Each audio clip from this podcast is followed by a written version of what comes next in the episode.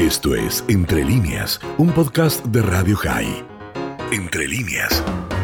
Eleonora Gossman, esa es periodista en Brasil. Eleonora, muy buenas noches. Leandro Datilo y Laura Kerman la saludan. Hola, ¿qué tal? ¿Cómo están? Muy bien, gracias. Eleonora, bueno, salió a hablar eh, Jair Bolsonaro, el presidente de Brasil, eh, con respecto a que Lula podría presentarse en un futuro como candidato a presidente. Y tengo entendido que Bolsonaro llegó a decir que el pueblo brasileño merece sufrir si votan a Lula. Exactamente. Eso fue lo que dijo. no, no fue sacado de contexto, es terrible entonces. En absoluto. No fue sacado de contexto. Y pero por, por, por ¿en qué situación lo dijo? ¿Cómo fue que, que dijo eso? ¿Fue una ¿Una qué? No, digo, fue en, una cadena nacional, en un discurso, en un acto. No, no, no. Eh, él habla siempre eh, con la gente que lo va a ver a la entrada del Palacio de la Alborada, que es la residencia oficial. Cuando él sale para el Palacio del Plan Alto, que es la casa de gobierno, entonces ahí lo que ocurre es que él habla con la gente que lo va a ver, la gente común, ¿no? Los partidarios de él lo van a ver, hablan con él, él les contesta, etcétera. Bueno, y ahí le preguntaron cómo veía lo de Lula y es lo que dice ahí, lo que vos viste, ¿no? Que este, merecían sufrir si el pueblo volvía a votar a Lula. Increíble que un mandatario eh, se exprese de esa forma, ¿no? Diga, diga, diga algo así. ¿Y, ¿Y cómo tomó la población brasileña estos dichos, pero también a su, a su vez, cómo tomó que Lula da Silva pueda ser candidato a presidente? Mira, te doy solo este dato. Eh, Lula da Silva tiene 52% de apoyo eh, en los votos, ¿no? Pues según las pesquisas, según las encuestas, disculpen. Bueno, y eh, Bolsonaro tiene 34%. Creo que ahí tenés una medida exacta de cómo es la cuestión de la popularidad. Por otro lado, y este es un dato muy interesante, si vos lees a los especialistas extranjeros de Estados Unidos, de Europa, lo ven a Lula como un hombre muy razonable, con el cual eh, se puede conversar, se puede tener un diálogo y se puede llegar a acuerdos. Claro. Este es todo un dato. Eh, eh, es la gran diferencia entre Lula y Bolsonaro, entre otras cosas, no es solamente un tema ideológico, sino también un tema de estilo de gobierno.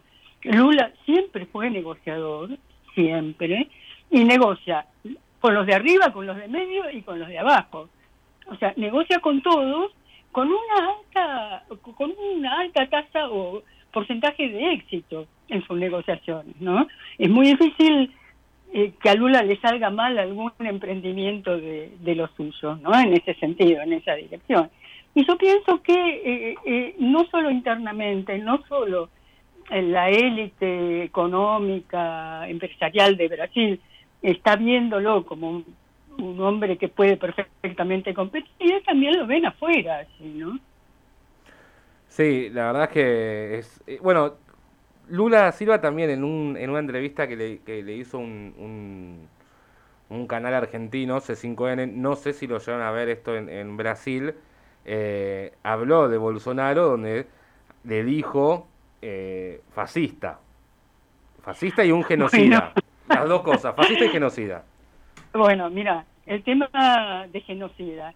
El tema de genocidio está a la orden del día en Brasil. Vos no te olvides que la cantidad de muertos ya en Brasil por causa de la pandemia suma 375 mil hasta ayer. No sabemos cuando estén los datos, digamos, de hoy, que eso va a estar alrededor de las 20, 21, ahí veremos cuántos más se sumaron a esa terrorífica cifra, ¿no? Y que tenemos prácticamente 14 millones de casos confirmados. Entonces, cuando vos pensás en esto, cuando vos pensás en esto, la palabra genocida, pues no sé, ¿no? Porque, ¿qué pasa con esto? ¿Cuál fue la posición histórica de Bolsonaro? Primero, fueron dos posiciones. Primero, eh, esto es una gripeciña, recuerden. Sí. es una, bueno, si es una gripeciña, muchachos, bueno, Quiere decir que podemos ir a trabajar, hacer todo como hasta ahora, porque total no nos va a pasar nada. Es una gripecina. Después que la gripecina se curaba con un medicamento que se llamaba cloroquina. No sé si mm, ustedes recuerdan algo de eso. De la, de la hidroxicloroquina, que en realidad no tiene ningún efecto y es más, no solo no tiene efecto, sino que puede ser negativa en el caso de algunas enfermedades. Por ejemplo, si vos tenés hipertensión, es extremadamente negativo. Bueno, puede matar gente, y de hecho mató gente con esas características, ¿no? Entonces, ¿por qué ocurre esto? Y porque él estaba interesado en mostrar que había un tratamiento y que la vacuna no era necesaria, peor aún. Él llegó a decir una frase que también ustedes pueden recordar, que era, eh, si usted se da la vacuna, en ese momento creo que era la vacuna china, se convierte en yacaré. no había escuchado eso. No, yo tampoco. Bueno, exactamente, eso fue lo que dijo. Después fue modificando un poco a la luz de los, de los acontecimientos. Este año ya empezó a moderar un poquito el discurso y esa moderación en qué consistió? En aceptar la vacuna, como es obvio, porque la única vacuna que tenía que le garantizaba la, la, la vacunación, el ritmo vacunatorio a Brasil era la vacuna china. ¿Por qué? Porque es la que fabrica el Butantan. O sea, tiene fabricación en Brasil. Bien. Dicho esto, eh, no me extraña que Bolsonaro haya perdido este, mucha popularidad. Además, fíjense ustedes, él pactó un estipendio adicional para la gente que está perjudicada por el tema de la, eh, de la pandemia, que es un estipendio de 40 dólares o menos incluso, puede ser hasta de 35, según los casos. Bueno, eso, ¿qué te puedo decir? En Brasil eso te da para tres supermercados con mucha suerte. Es decir, no tres supermercados, sino tres ferias, ferias de, venta de... Sí, ferias, ¿no? Bueno, eh, te da para eso. Entonces, eso, eh, a diferencia de lo que había ocurrido con el estipendio dado en el año pasado, que se terminó en diciembre, es grande la diferencia. el año pasado fue realmente sensible, fue más de alrededor de 170 dólares, fue muy significativo y a la gente realmente le ayudó. Bueno, dicho esto, eh, eh, Bolsonaro hoy enfrenta una situación realmente en la cual él está, eh, si querés, en una situación de crisis, ¿no? Y casi te diría una crisis permanente. Y él tiene sobre su cabeza, en este momento, una espada, una espada muy pesada que le puede caer en cualquier momento y que algunos dicen que hasta podría significar la interrupción de su mandato. Yo no lo creo, pero lo que dicen bueno, lo dicen los brasileños, no lo digo yo, con lo cual tengo que comentarlo. ¿Por qué? Porque hay una comisión parlamentaria de investigación que está investigando el mal manejo de la pandemia. ¿Por qué se llegó a tantos muertos? ¿Por qué se llegó a tantos contagios? ¿Por qué no hubo una acción definida, una línea de acción definida del gobierno de Bolsonaro? Eh, ¿Por qué siempre Bolsonaro cuestionaba, por ejemplo, las medidas adoptadas por el gobierno de San Pablo, que quedaron quedó en evidencia, el gobierno de San Pablo ya empieza a registrar los resultados porque hay una estabilidad de casos y una estabilidad también en las muertes, empieza a registrar el, éxito de esas medidas, empezó ya a moderarlas, pero se pasaron, el, el, gobierno de San Pablo tuvo que poner 20 días muy estrictos donde no había clases, no había prácticamente nada. Claro. Pero es que era lo único que se podía hacer contra, para controlar la pandemia, porque esto se estaba yendo al demonio. ¿Por qué digo que se estaba yendo al demonio? Porque los hospitales sin camas de terapia intensiva, bueno, por todo eso que uno sabe ya, ¿no? Que no, no es no es casi no es una novedad por decirlo de alguna manera. Bueno, y esta esta esta comisión parlamentaria de investigación puede eh, llegar a resultados o decir cosas de Bolsonaro que impliquen o su renuncia o, o que le hagan un impeachment rápido. Ese es el tema. Y Eleonora, le hago la, la, última, porque eh, Brasil autorizó el ensayo clínico de una nueva potencial vacuna contra el COVID-19. ¿Qué, no, no es una potencial, no, es una mezcla de anticuerpos.